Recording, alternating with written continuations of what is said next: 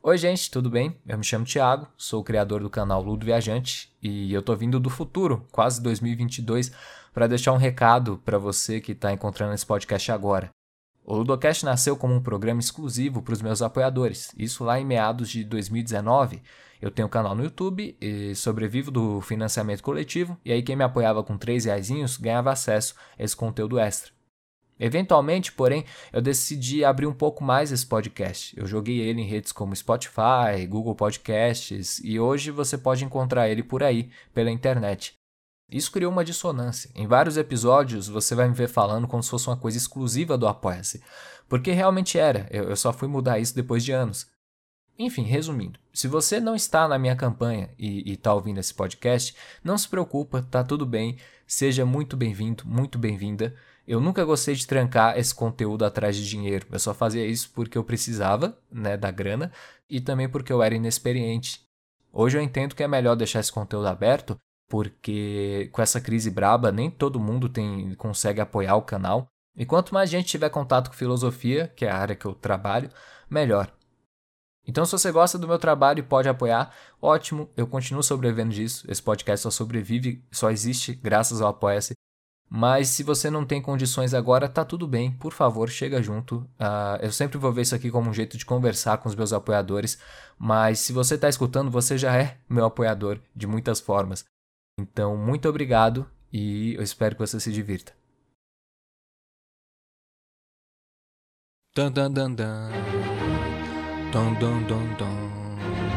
Senhoras e senhores, finalmente, depois de quase um ano de promessas não cumpridas e muita decepção, ficou pronto.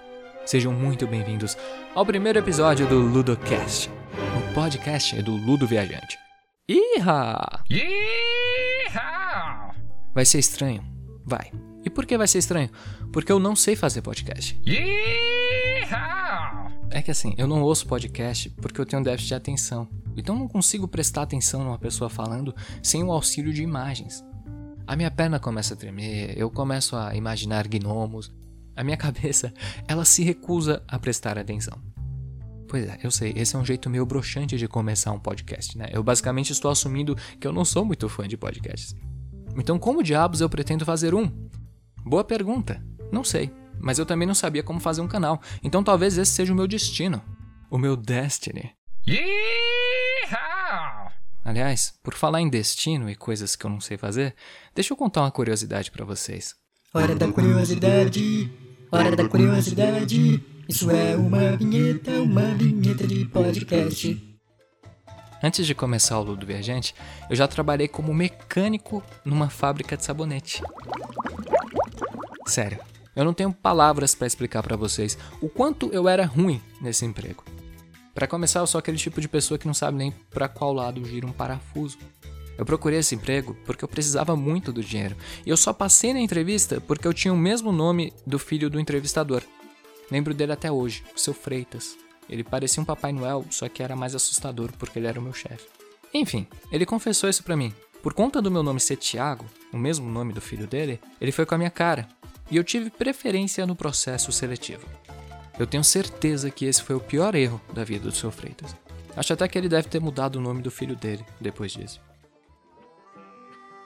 O auge da minha carreira de mecânico nesse lugar foi quando eu quebrei uma ferramenta, uma fresa, numa peça especial de cobre. E no total o prejuízo ficou na casa dos 3 mil reais.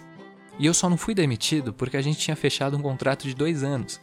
Até hoje eu não entendo por que eles fecharam esse contrato comigo.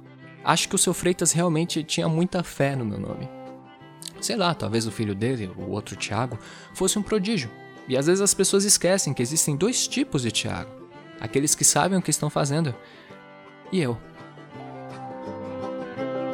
Well, let me have a rule and a saw and a board and I'll cut it.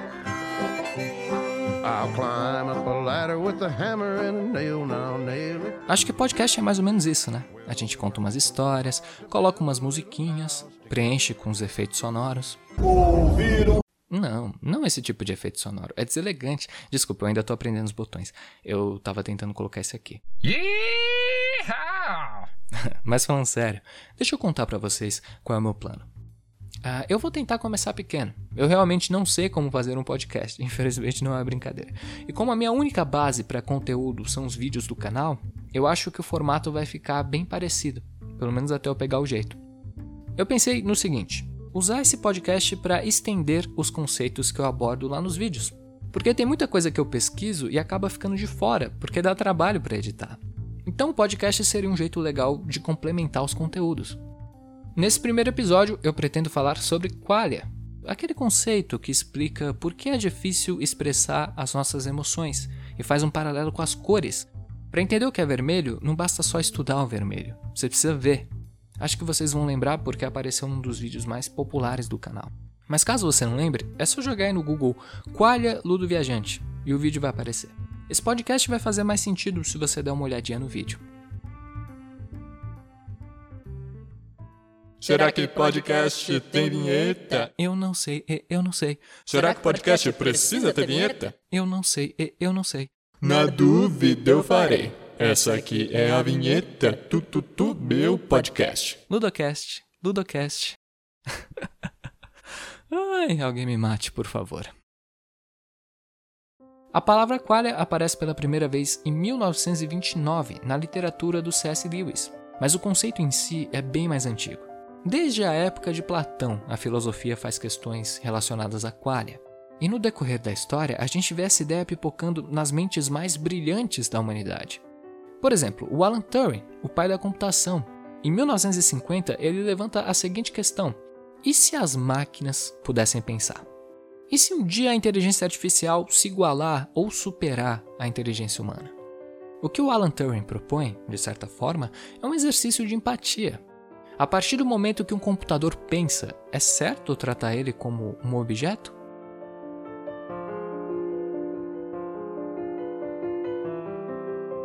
Albert Camus, um dos pais da filosofia nihilista, propõe um raciocínio semelhante. Ele diz: tudo começa pela consciência e nada vale sem ela.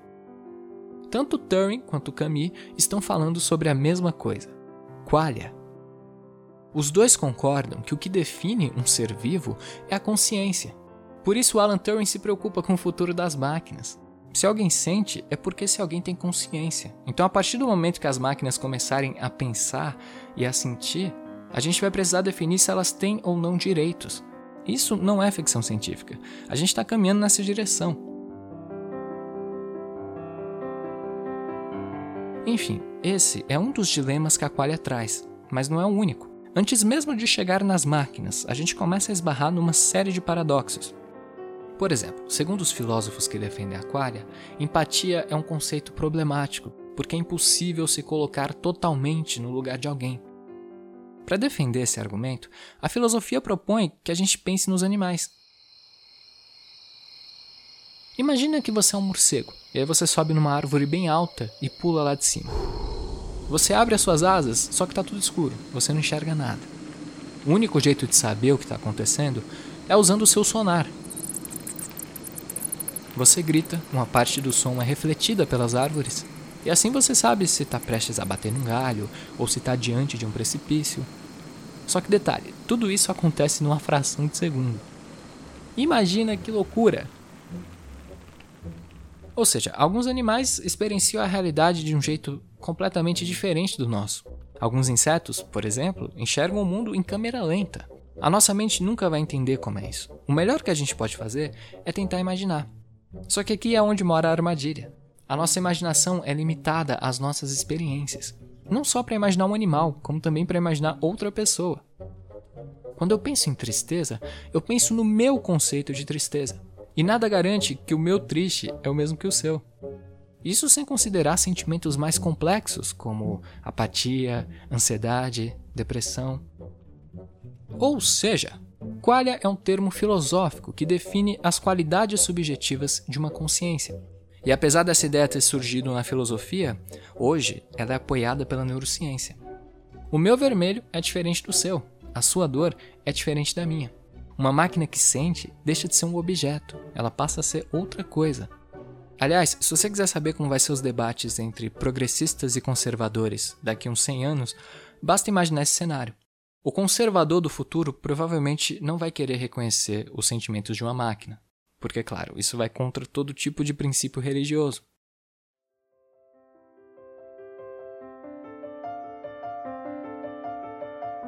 Enfim, tudo isso é muito interessante, mas como a qualia pode ser útil agora? Por que é importante ter esse conceito em mente? Porque é bom para combater aquele sentimento muito comum em pessoas com depressão.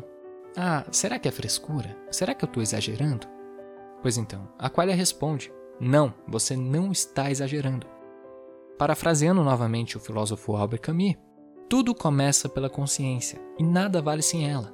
Se para você a vida não tá legal, é só o que importa. Você não precisa provar a sua tristeza para ninguém, até mesmo porque isso seria impossível. Só você sabe o que você sente. Nem sua mãe, nem seu pai, nem ninguém vai conseguir se colocar 100% no seu lugar. A qual é um lembrete de que nós estamos sozinhos na nossa angústia. A nossa consciência, de certa forma, é a nossa prisão. E tudo bem, porque se por um lado isso é assustador, pelo outro, significa que os nossos sentimentos importam.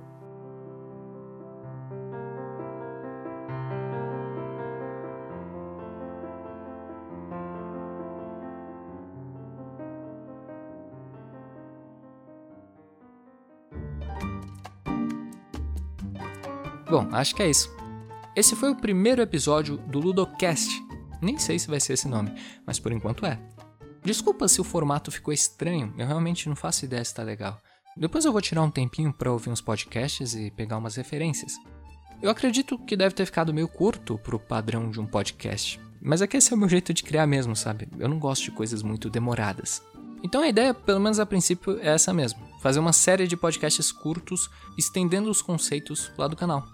E aí talvez no próximo episódio eu fale sobre a Mátia ou sobre a teoria do urso polar, Veremos. Ou melhor, ouviremos. Lembrando que esse podcast é uma das recompensas da campanha do Apoia-se, né? O Ludo Viajante sobrevive graças a essa campanha. Então é um jeito de agradecer vocês, pessoas gentis que apoiam meu trabalho. Muito obrigado! Caso você tenha chegado aqui sem estar na campanha, eu serei obrigado a te processar na esfera criminal. Afinal, você está consumindo ilegalmente um conteúdo VIP. Brincadeira. Eu acho que eu vou disponibilizar esse primeiro episódio lá no canal para as pessoas saberem como é. E aí, quem sabe elas se animam para entrar na campanha e acessar os próximos episódios. Tomara, seria bom. É só jogar aí no Google Ludo Viajante Apoia-se e já aparece a campanha. Com 3 reais já dá para participar. Enfim, muito obrigado e até a próxima.